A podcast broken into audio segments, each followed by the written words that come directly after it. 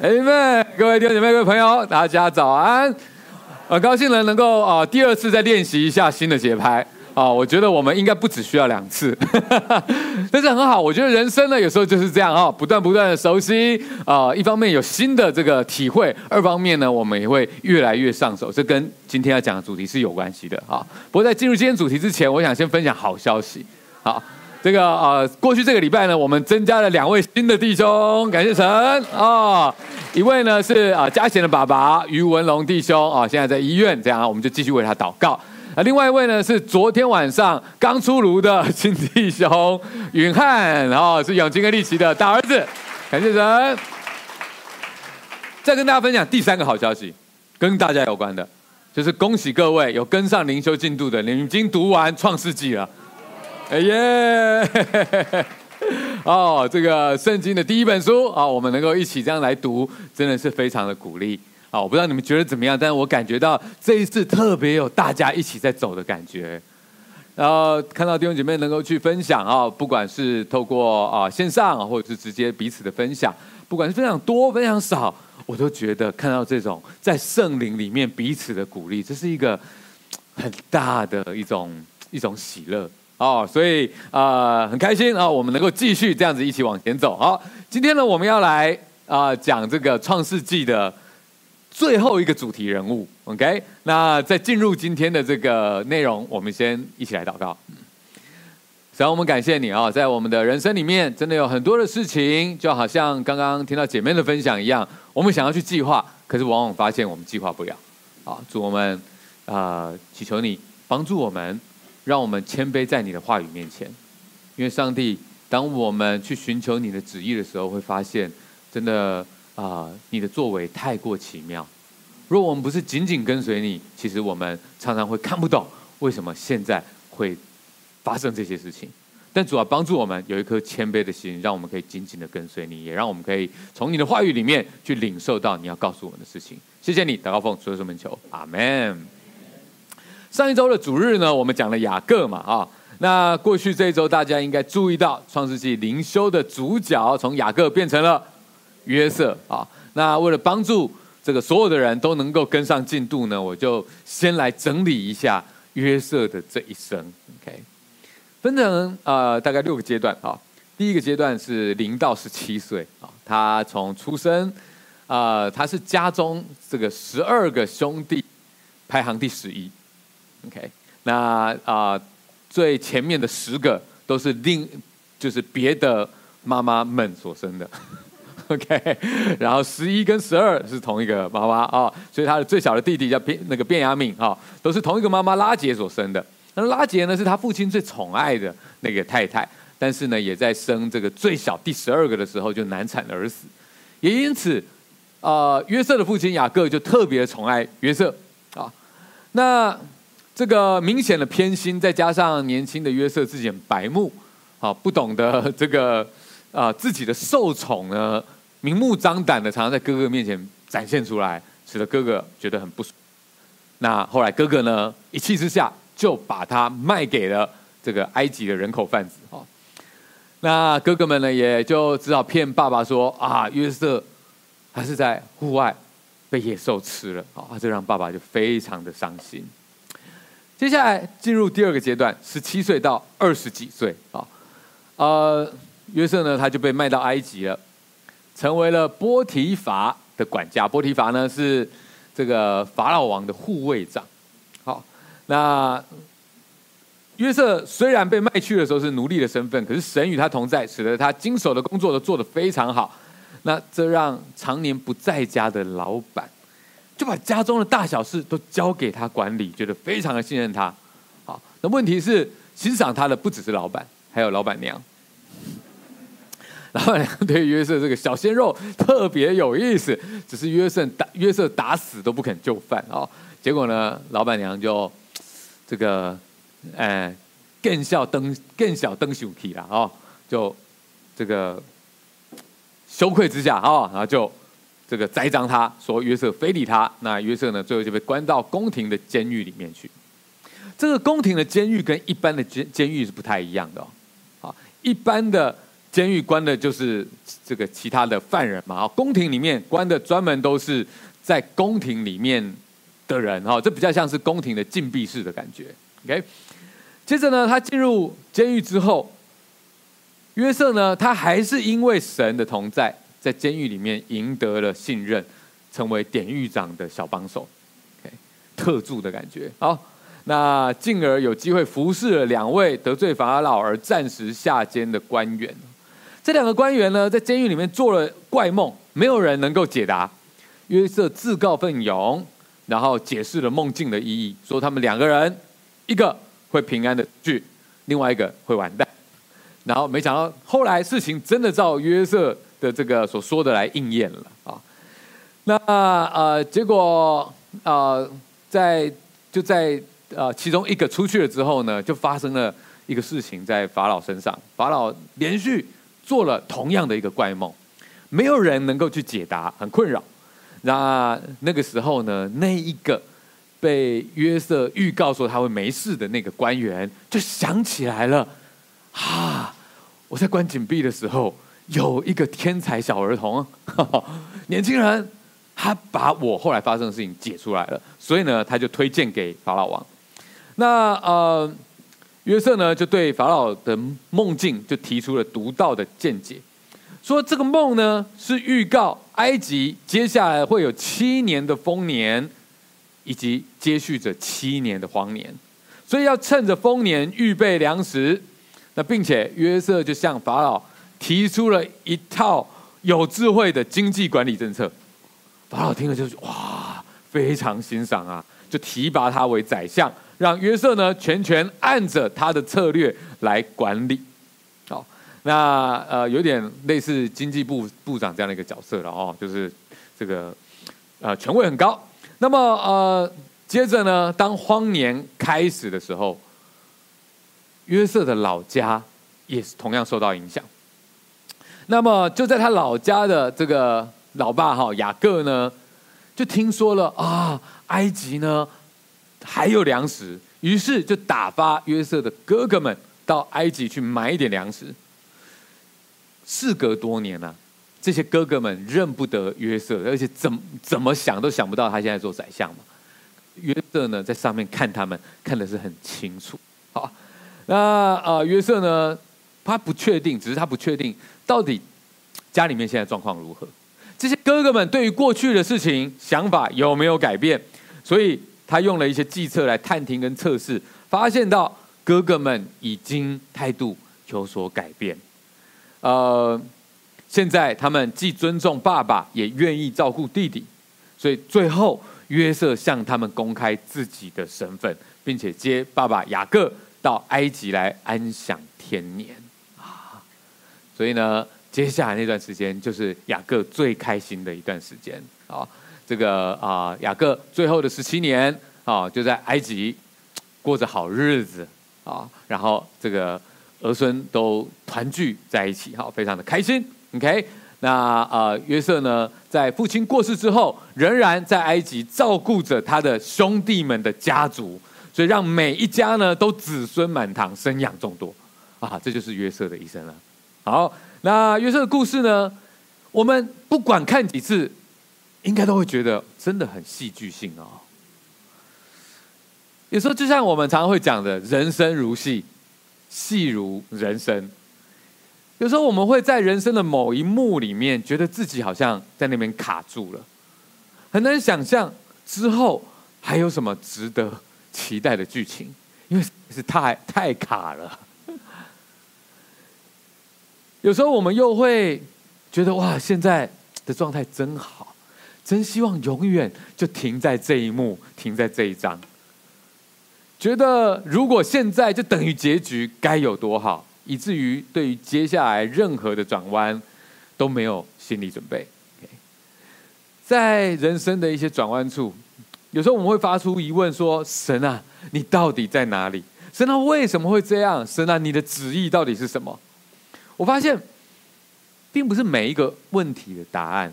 都有办法在短短的你祷告之后的几天，甚至几个月，甚至几年之内，可以知道的。有些时候，神的心意是要我们经过更长时间的发展，才能够渐渐明白的。这就像是我们在看约瑟的这一生，你可能也读他的故事，有这样的感叹：哇，谁会想到神是这样子的来带领呢？神的智慧真的是高过人的智慧啊！或许神的用意是要让我们在难以意料的人生高高低低的过程当中，逐渐去了解他的旨意。在这过程里面有很多要让我们去学习的东西，而今天我们要来看一看，在这个故事里面，呃，除了主角之外，其实还有不同的人物。我们会来看三个人物：约瑟、犹大跟雅各。看看神是怎么样让不同的人，他们跟神都有关系，但是有不同的关系。他们的经历虽然在同样的一个大故事里面，可是也不太一样。我们来看看神怎么样让不同的人都逐渐了解他的旨意。我们先来看主线人物，就是约瑟了。神透过从逆境到祝福这样的一个道路，来让约瑟逐渐的了解神的心意。哈。再回到一开始，约瑟他年幼的时候，我们知道他是被父亲宠坏的年这个天之骄子嘛。哦，但是在他十七岁被哥哥卖掉的时候，是他人生一个巨大的改变。他先被哥哥们推到坑里面抛弃，然后本来想说就完蛋了，后来没想到哥哥们又把他拉上来，有一度以为啊没事了，他们反悔了，结果没有，反悔的只是。要变成要把它卖掉，因为这样还有钱可以拿，所以他就眼睁睁的看着自己怎么样挣扎，怎么样呐喊都没有用，然后就被卖到埃及的人口贩子了。那个时候，应该对他来讲是一个非常严重的创伤经验经验。过去的他被保护得很好，可是忽然在那一刻，他怎么说，怎么呐喊，都没有用。我能想象，当他被绑着，被人口贩贩子送往未知的地方的时候，一路颠簸着，他心里面是多么的无助。他想：我为什么会在这里？到底发生了什么事情？我未来要往哪里去？他可能很愤怒，可能很害怕，不明白哥哥为什么要这样对他，根本不明白未未来该如何。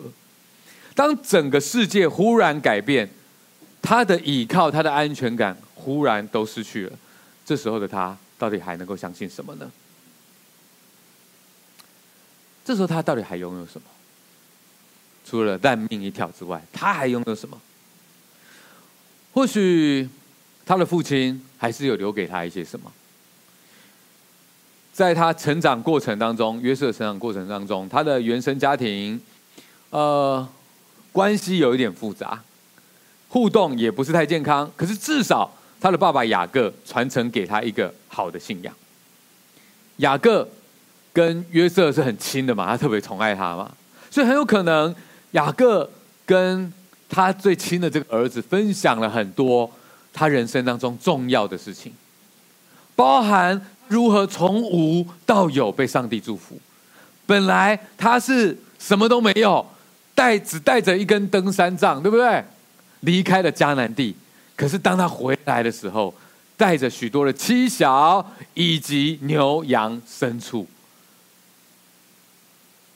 约那个雅各一定跟约瑟也分享了上帝怎么样在向他显现，跟他摔跤，然后教他要紧紧抓住祝福的这件事情。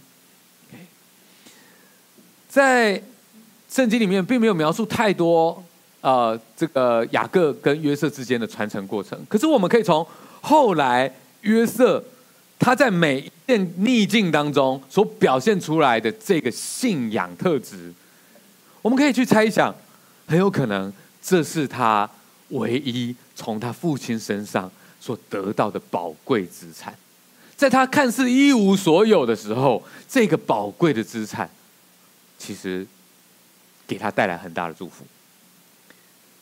这包含他所经手的每一份工作，就算卑微，都让身边的人感受到：哇，这个人他背后是有信仰的力量的。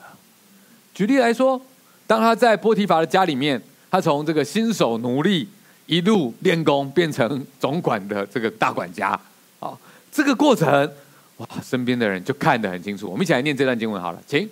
他主人见耶和华与他同在，又见耶和华使他手里所办的尽都顺利，约瑟就在主人眼前蒙恩，伺候他主人，并且主人派他管理家务。把一切所有的都交在他手里。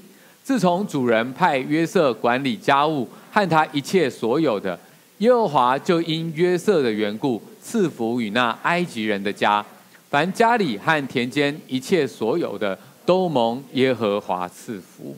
哇！这些人他们并不认识耶和华，可是他们很清楚的看见。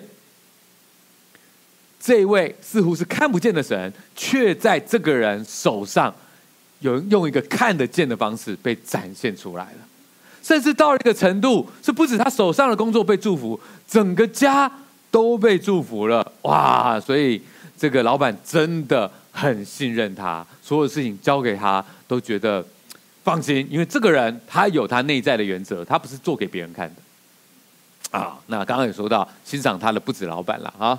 板娘也是很 信任他哦，应该说很爱慕他哦，所以呢，开始诱惑他了。约瑟的信仰让他在面对诱惑的时候也能够有信念。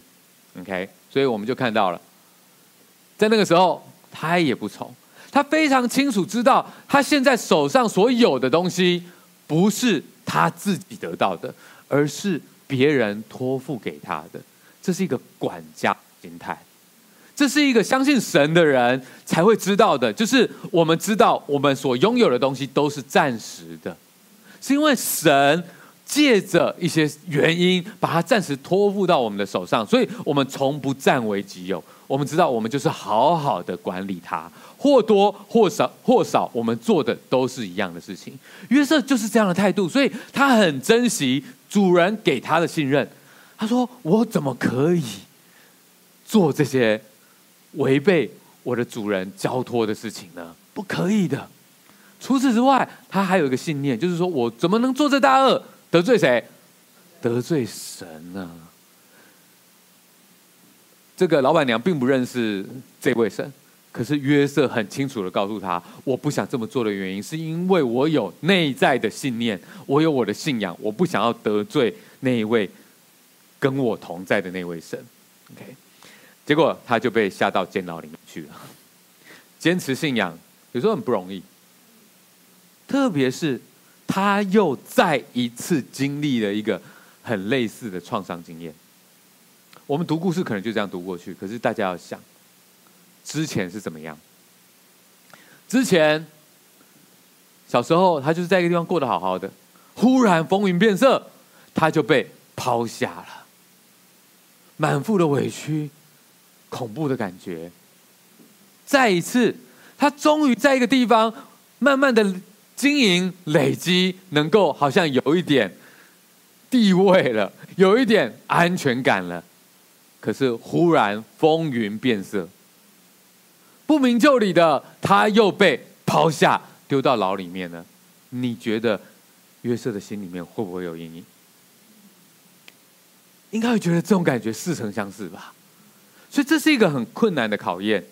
他被下到监牢里面，但是我们看到他在冤狱当中，再一次从最菜的被拘留人一路升级到。典狱长的特别助力，这段经文我们一起来念，请。但耶和华与约瑟同在，向他施恩，使他在私狱的眼前蒙恩。私狱就把监里所有的囚犯都交在约瑟的手下，他们在那里所办的事都是经他的手。凡在约瑟手下的事，私狱一概不查，因为耶和华与约瑟同在，耶和华使他所做的。尽都顺利，哇！神的同在真的是不可思议啊，让旁边的人都看得到。约瑟的信仰也让他在每一个小事上都持续忠心，也让他正直的能够去抵抗诱惑，还有让他在面对后来荣耀可能可以归在他身上的时候，他拒绝了。法老他听说了约瑟有解梦的能力，就跟他说：“哎，我做了一个梦，没有人能解。我听见人家推荐你呀、啊，听见人家说你听了梦就能解。”哇！约瑟这时候应该怎么回答呢？他是不是要趁机来宣传自己的能力，好让法老能够释放他呢？没有。他就是一五一十的告诉法老，没有，不是因为我啦，是是因为神的关系。只有当神给我特别的看见，我才有办法解。所以这完全是来自于神的。我们知道约瑟的信仰也让他在有机会的时候不自我膨胀啊。你说约瑟是不是一个忠心对神的人？非常吧。可是请问大家，这样一位忠心。信靠神的人，这个时候他是否已经明白了为什么他会遭遇这么多的逆境跟委屈呢？他这时候应该还不知道，对不对？就算一个对神这么样有信心的人，他仍然搞不明白。有时候我们会以为说，如果我对神更有信心。如果我跟神的关系更靠近，如果我对神更忠心，如果我办好更多神交在我手上的事情，我是不是就会明白神的旨意了？有时候我们会这样问。可是你看看约瑟，我们有多少人可以做到他这样的程度？不是很容易吧？就连约瑟，他仍然不明白。他有一段很长的时间，都只能够把过去的创伤放在心里面，也忍受着现况是多么的不公平。他必须学习在逆境当中继续相信神有他的计划，即便现在完全看不明白。虽然他能够被神感动，读懂别人的梦，可是有很长一段时间，他没有办法读懂自己小时候的梦。他小时候有个梦，记得吗？他梦到他的兄长都向他下拜，他没有办法读懂这到底是怎么一回事。我在人在监狱里面。那个梦到底是怎么回事？他读懂别人的梦，但他没有办法读懂自己小时候的梦，也没有办法读懂后来像噩梦一般的遭遇。直到他见到了哥哥们，并且费了一番功夫，确定哦，老爸还在，确定弟弟便雅敏还在，确定哥哥们也是已经改变了。直到那个时候，他才。渐渐的把所有的东西拼凑起来，明白神的用意。这段话是约瑟，他终于把所有的拼图拼起来了，终于把过去的那些高高低低的点连起来之后，他的信仰告白。在圣经里面看起来好像是他对哥哥们说的话，可是在我看来，这根本就是约瑟的信仰告白。因为他终于搞清楚了，我们来这段话是他对他哥哥们所说的，请现在不要因为把我卖到这里自忧自恨，这是神差我在你们以先来，为要保全生命。现在这地的饥荒已经两年了，还有五年不能耕种，不能收成。神差我在你们以先来，为要给你们存留余种在世上，又要大施拯救。保全你们的生命，这样看来，差我到这里来的不是你们，乃是神。他又使我如法老的父，做他全家的主，并埃及全地的宰相。哇！各位，你要想他过去是怎么？样的创伤，过去是怎么？样的不平，他怎么能够对当初的加害者说出这么大气的话？因为他真的深深信这些东西是神这样子把它连起来的，他是这样的深信，所以不只是他这时候这样讲，甚至在他的父亲雅各后来过世之后，哦，兄弟就很害怕嘛，兄弟知道他现在这样讲，他就哦，好大气，好感动，对不对？但是当爸爸过世的时候，兄弟又再担心一次。他当初会不会是因为老爸的关系，所以对我们很好？老爸走之后会不会秋后算账？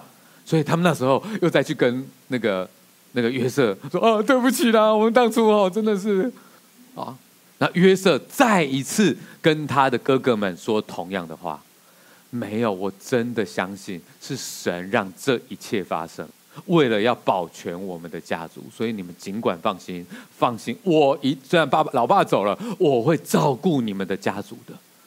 哥哥们这时候才真的完全确定，哇，他真的是这样子来看这件事情的。所以约瑟，当他渐渐了解神的旨意，他过去的这些创伤也终于释怀。我觉得，包含约瑟，也包含我们，人真的是没有办法窥见未来啊。所以，即便是像约瑟这样一个有神同在的人，也是需要经过时间，甚至一段很长的时间，慢慢的才能够看懂神的计划，把过去的那些高高低低，甚至包含创伤的过去连接起来，发现逆境原来也可以成为未来祝福的必要条件。当有一天，我们生命被祝福的时候，或者我们生命可以去祝福别人的时候，才发现原来过去经历的那个逆境是有它必要的原因。如果没有经过那些事情，我现在是没有办法有这些祝福，或能够给别人这样子的祝福的。这往往是需要时间才能够看见的。所以，从约瑟的生命当中，我们明白。真的不要浪费现在的逆境，不要很快的在现在的逆境当中去讨伐谁，觉得谁要为此负责，因为我们可能还没有看懂这个逆境背后的意义。不要小看手上卑微的任务，不要觉得哼，这什么烂工作，体面，我过去做什么，我现在做这个。不要小看你手上卑微的任务，因为你不知道神他有更大的计划。不要害怕去承接神给你更大的责任。我本来做什么？我现在有了这个机会，我有办法做吗？其实都是一样的，只要专心倚靠神，来一步一步的往前走，总有一天你会明白神对你的计划。这是约瑟的故事，不只是主线故事，在其他的角色当中，我发现神都有奇妙的带领。他们的心情跟约瑟完全不一样，可是他们共同的是，他们都进入了一种，到底我的生命变成什么样了我们来讲讲犹大。犹大是谁？哦，这位犹大是约瑟的哥哥。是他同父异母的哥哥，在兄弟当中排行第四。他就是当初建议其他兄长们把约瑟从坑中拉出来卖掉当奴隶的那个人。他就是主谋，并且他跟其他兄弟一起撒谎，欺骗爸爸说约瑟被野兽给吃了。除此之外，在经历了那些事情，然后家里面闹得愁云惨淡之后，他有一段荒唐的经历。圣经特别记录了犹大的那一段荒唐经历，可是没有记录别人的事情，不代表别人没有那些事情，只是犹大的故事特别被记录下来是有原因的，这跟上帝整个拯救人类的历史有关。不是其他人没有发生事情，而是只有在这个大故事里面有关的，才特别会被记下来。所以犹大他的荒唐故事被记录下来了。他离开了家，他也违背了家族的信仰，娶了一个外族的女人做太太。这是在他过去的家里面没有办法接受的事情。然后生了两个儿子，这两个儿子也都很夸张，然后很早就死了。那他的大儿子的这个媳妇儿守寡，他这个做公公的居然把人家当成了妓女，跟他生下小孩，很夸张，对不对？这个故这段故事真的夸张，然后又很复杂，但的确就是一个乱七八糟的故事，而最后他自己也承认自己的不对。犹大。他毕竟不是主线故事，所以圣经没有描述更多他内心的转折。他发生了这些荒唐事之后，后来他又怎么了？我们接着再次看到犹大在圣经里面出现，已经是二三十年之后的事情了。而我们会注意到，那时候的他似乎有一点不太一样。当约瑟的兄弟到埃及来买粮食的时候，约瑟认出了他们。我想他一定会认出犹大的。那个时候，约瑟他自己最小那个弟弟便雅悯不在现场嘛，所以约瑟呢，为了要确认兄弟们的态度，也要确认便雅悯真的还活着啊，就使用了一些计策，先要求哥哥们把便雅悯带来埃及，因为毕竟当初他自己都这样子被被卖了，那么他另外那个这个这个同一个妈妈生的那个最小的小孩。可能很危险，对不对？所以他觉得我一定要看到便雅悯人哦。那呃，所以当后来他们真的把便雅悯带来埃及的时候，约瑟又再用了计策，让便雅悯留下来，被扣留在埃及当做奴隶。那这个时候呢，兄弟们一整个不知所措，就觉得啊，怎么会变成这个样子？这个便雅悯是我们老爸最在乎、最珍惜的，我们说好说歹把他带出来，现在我们带不回去。怎么办？犹大他排第几？第四。他明明不是大哥的，在这个一片混乱当中，大家都很惊慌的时候，他出头了。他站出来跟约瑟请命。他说什么呢？我们一起来念这段，请犹大继续说：“因此，我主啊，我父亲的命跟这孩子的命相连。要是我们不带这孩子回去，他见不到这孩子，一定没命。我们岂不使他白发苍苍、悲悲惨惨的进坟墓？不但这样，我亲自向父亲担保，告诉他：要是我不把孩子带回给他，我愿意终身担受罪责。因此，我主啊，我愿意留在这里，替这孩子做你的奴隶。请让他跟他哥哥们回去。要是这孩子不跟我回去，我怎能回去见我父亲呢？我不忍心看见父亲遭遇这样的灾难。你有没有觉得犹大有一点点不一样呢？这整个事情是没办法事先演练的，他们一整个都是在错愕当中，所以这是一个真实的、立即的反应。犹大他的内心反映出来的是什么？第一个。他担心爸爸看不到最爱的小儿子便雅悯会悲伤致死，他担心这件事情，这表示他现在非常关心爸爸，并且他已经不在意爸爸特别爱便雅悯的事了，是吧？否则他应该说让他去死好了，对不对？但没有，他觉得不行，我们不能够再让这样的事情发生。OK，第二个。他表示，他愿意自己做担保，留下来替便雅悯当奴隶耶。你会觉得这是一个很大的改变。过去是他提议把约瑟卖掉当奴隶，而现在他提议把自己奉献出来当奴隶，换取便雅悯他的自由。你会觉得他有点不一样了。你有没有好奇？到底过去那二三十年间经历了一些什么，会有这样子的改变？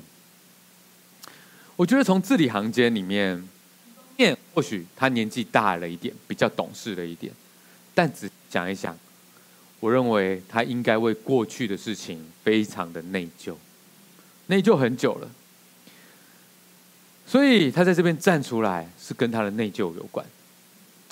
一定有一段时间，他。常常看到爸爸的悲叹，常常感受到家族的愁云惨淡，然后他非常清楚是谁造成的。这个家最大的遗憾就是我造成的，他一定非常的自责。当初为什么提议要把约瑟给卖掉呢？他要怎么跟爸爸来解释这件事情呢？爸爸至今都还相信约瑟是被。野兽吃了，可是他能说什么？他也没有办法跟爸爸爸告跟他讲真相啊，因为到底被卖到哪里去了，是不是还活着，他也都不知道啊。这样子的一种遗憾，这样子的一种自责，其实一整个在他的兄弟之间，在这一幕之前一点点，约瑟呢把他们留在埃及，有拘留了三天，然后那个时候他们发现买粮的事情不顺利，然后他们被拘留在那边。这时候他们彼此之间有一些对话，他们以为那个对话约瑟听不懂，但约瑟都听懂了。我们来看看他们那时候怎么说。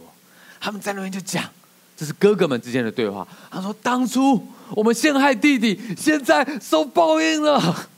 我们看见他就是约瑟的痛苦。当初他向我们哀求，我们居然不理会他，所以现在我们被报应了。然后大哥吕便就跟跟他们其他的这些这些弟弟们讲说：看吧。”当初我就劝你们不要伤害那孩子，就是讲约瑟，你们不听，现在血债血还了。他们觉得他们应该会死在埃及的那个时候。Okay. 你们注意到他们的反应？过去的事情在今年过去了吗？没有。当他们遭遇到了一些状况的时候，他们第一个联想的是什么？就是我们过去做的糟糕事。现在报应在我们身上了，你可以想象，他们那时候完全不知道约瑟跟这件事情是有关系。他们眼前的这个人哦，所以他们心中是有一个很大的阴影。他们过去卖掉约瑟，以为这样就不用再被约瑟搞得不开心了。没想到卖掉之后，才是噩梦的开。他们从此再也摆脱不了这个悔恨的阴影，而谁的阴影最大？大家求一下，最大的阴影面积落在谁的身上？犹大，就是当初提议的犹大。所以我们看到犹大站出来，他很想要弥补，因为他内心有永远无法填补的内疚，而这整个状况。一直到约瑟在他们面前承认自己就是当初那个被他卖掉的约瑟，才得以翻转。而圣经上说，一开始他们根本不敢相信眼前这个握有大权的埃及宰相就是约瑟。这个消息实在太震撼了，讯息量真的太大，没有办法消化。一来高兴，原来约瑟没有死；二来。觉得我们完蛋了，我们当初做了什么事情？现在我们在什么样的位置上面？所以约瑟刚刚我们我们一起念的那段话，对不对？约瑟确保他们说：“你们不要担心，你们不要自责，是神做这一切的事情。”真相，在这个真相大白这一刻。约瑟向他的兄弟们说：“我就是约瑟，父亲还健在吗？”兄弟们一听见这话就吓呆了，完全答不出话来，没有办法消化这一切的资讯。OK，然后约瑟安慰他们不要再自责，都过去了。他知道这是神的旨意。接着圣经描述他们之间有一段非常感人的互动。我们来念下面的这段经文，请。他拥抱着弟弟卞雅敏大哭，他弟弟也在他怀里大哭。接着他一面哭，一面拥抱每一个哥哥，跟他们亲吻。然后他的兄弟们开始跟他说话。哇！如果这要拍成连续剧的话，这一幕一定非常的感人。过去的内疚，过去的心结，家族之间那难以解开的仇恨。在他们明白上帝的作为之下，解开来了。而那个关键的、最能够握着那个仇恨的钥匙的那个人，他说：“我明白这是神的旨意，所以我没有仇恨啊，兄弟们，我很高兴，我现在因为神的祝福，我能够照顾你们。”你可以想象这些兄弟们，他们多年的那个阴影、挥之不去的内疚，在约瑟从那个宰相的位置是走下来，一个一个去跟他们拥抱。这时候镜头应该要切进去，看他们脸上的特写，看他们的表情。一方面难以置信，二方面觉得我们重新找回来我们的弟弟了。另外一方面又感受到是神在把我们的内疚和自责亲自的解开来，一面哭一面拥抱，跟他们亲吻。好久没有好好的说话了。接着约瑟送了他们很多的礼物，还加派皇家的礼车，要哥哥们回去接爸爸过来埃及过好日子。我想在回去的路上，他们带了很多埃及的好东西，坐在那皇家的礼车上面。犹大，特别是犹大，他一定觉得不敢置信，他一定觉得我好久没有这种。自由释放的感觉了，重担放下来了，关系修复了，他的悔恨也终于被释放了。经过了好长的时间，犹大才终于明白，只有神的作为才能够让他从悔恨当中走出来。后来，雅各爸爸呀，雅各在他。啊、快要去世之前，祝福了犹大。他特他祝福了每一个孩子，但是犹大祝福的篇幅是最长的。他祝福犹大这个过去曾经走偏的孩子，祝福他说他将要成为兄弟当中的一个领袖，并且王权将要永远属于他的后裔。不可思议，这个曾经。搞了许多荒唐事的犹大，他得到了最大的祝福。这个祝福预示着犹大的支派在整个以色列的历史当中占有重要的地位。事实上，我们读到后面我们会知道，大卫王、所罗门王都是犹大支派的后裔，甚至耶稣基督。他也是犹大的后裔，不可思议吧？从犹大的生命当中，我们会看到忧伤痛悔的心，神必不轻看。若不是神，我们可能都会活在一辈子的悔恨当中，无法走出遗憾。也许有些事情，我们一直无法释怀，一定要找人来怪罪。但是，当我们明白，神的带领是要让我们渐渐的，在坚持的过程里面，有一天明白神的美好旨意。那时候我们会发现，神他的心意是要让我们从悔恨有一天可以走到修复。再来，我们再来看一个人，雅各。雅各他其实也是逐渐的才了解神的心意，而对他来说。他经历了一段从失去到找回的路。上个礼拜我们其实已经讲过约各的故事了，呃，雅各的故事。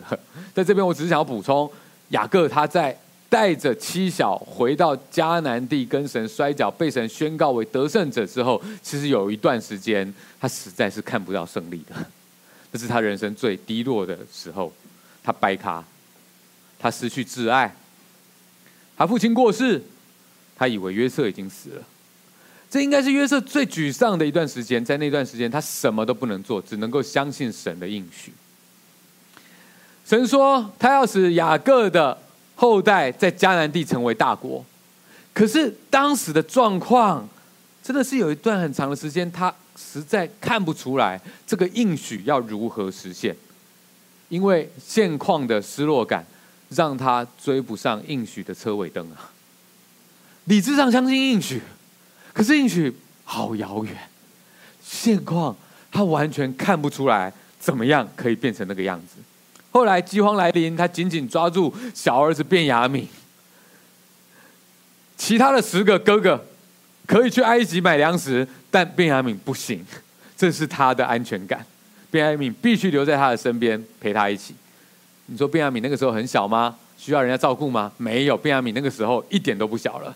但是雅各就是很害怕失去他。后来哥哥们回来说没办法，一定要把便雅悯带去埃及，要不然还有人回不来，粮食也买不到。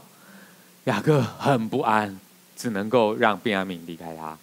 直到哥哥们再次回来，带着礼物，带着好消息，不可思议的好消息。爸爸，约瑟他其实还活着。我们之前是骗你的，他其实被我卖掉了。然后约瑟现在在埃及做宰相了，而且约瑟他要接我们去埃及。让你安享天年呐、啊！哇，对雅各来说，他不是第一次被骗了，他也觉得这个讯息量太大了。他一开始真的很难相信，直到他看到了皇家礼车，他儿子再夸张，也搞不出劳斯莱斯出来。他真的看到从埃及来的那皇家的马马车，他就觉得这是真的。他才开始把所有的东西演起来，然后很开心的准备要去埃及过好日子。但是他心里面还是有一个地方觉得有一点不安，有一点不明白。你知道是什么吗？他相信应许，应许的内容应该是什么？在迦南地，可是怎么我们现在整个家族和所有的产业全部要带到埃及？这样子对吗？这样是走在应许的路上吗？为了这件事情，他很不安，他一边打包行李，一边跟神祷告。我们一起来念这段经：雅各收拾他所有的财物，来到别是巴。他在那里向父亲以撒的上帝献祭。当夜在异象中，上帝对他说话。上帝呼叫他雅各，雅各。他回答：是我在这里。上帝说：我是上帝，是你父亲的上帝。不要怕到埃及去，我要使你的后代在那里成为大国。我要亲自和你到埃及去，并且亲自带你的后代回到这块土地来。你死的时候，约瑟会在你身边为你送终。神亲自向他保证，他这时候才放心，因为神把进一步的计划告诉他。原来他的后代会先在埃及壮大，然后再回来迦迦南地。而更重要的是，神保证全程都会跟他们同在，也会跟他的后代同在，不论是去埃及。或者是出埃及神会有亲自的带领。于是雅各到了就放心了，然后到了埃及，过着他人生最开心的最后十七年。这个等待虽然辛苦，但是值得的，因为神总有他的方式来实现应许。神使雅各找回了约瑟。也找回了他对于应许的信心，他知道神真的是信实守约的神。有没有看到这三个人，他们所经历的事情都不一样？神借着不同的方式来带领每一个不一样的人，但是确定共同的事情。是整个上帝拯救人的大计划是明确的，所以今天对于我们来说，这跟我们有什么关系？首先，我们确定的是，我们跟他们有一个不一样的地方，就是当初他们都还对于上帝要怎么样拯救人类的这个大计划懵懵懂懂，关于上帝要怎么样去让他们成为大国。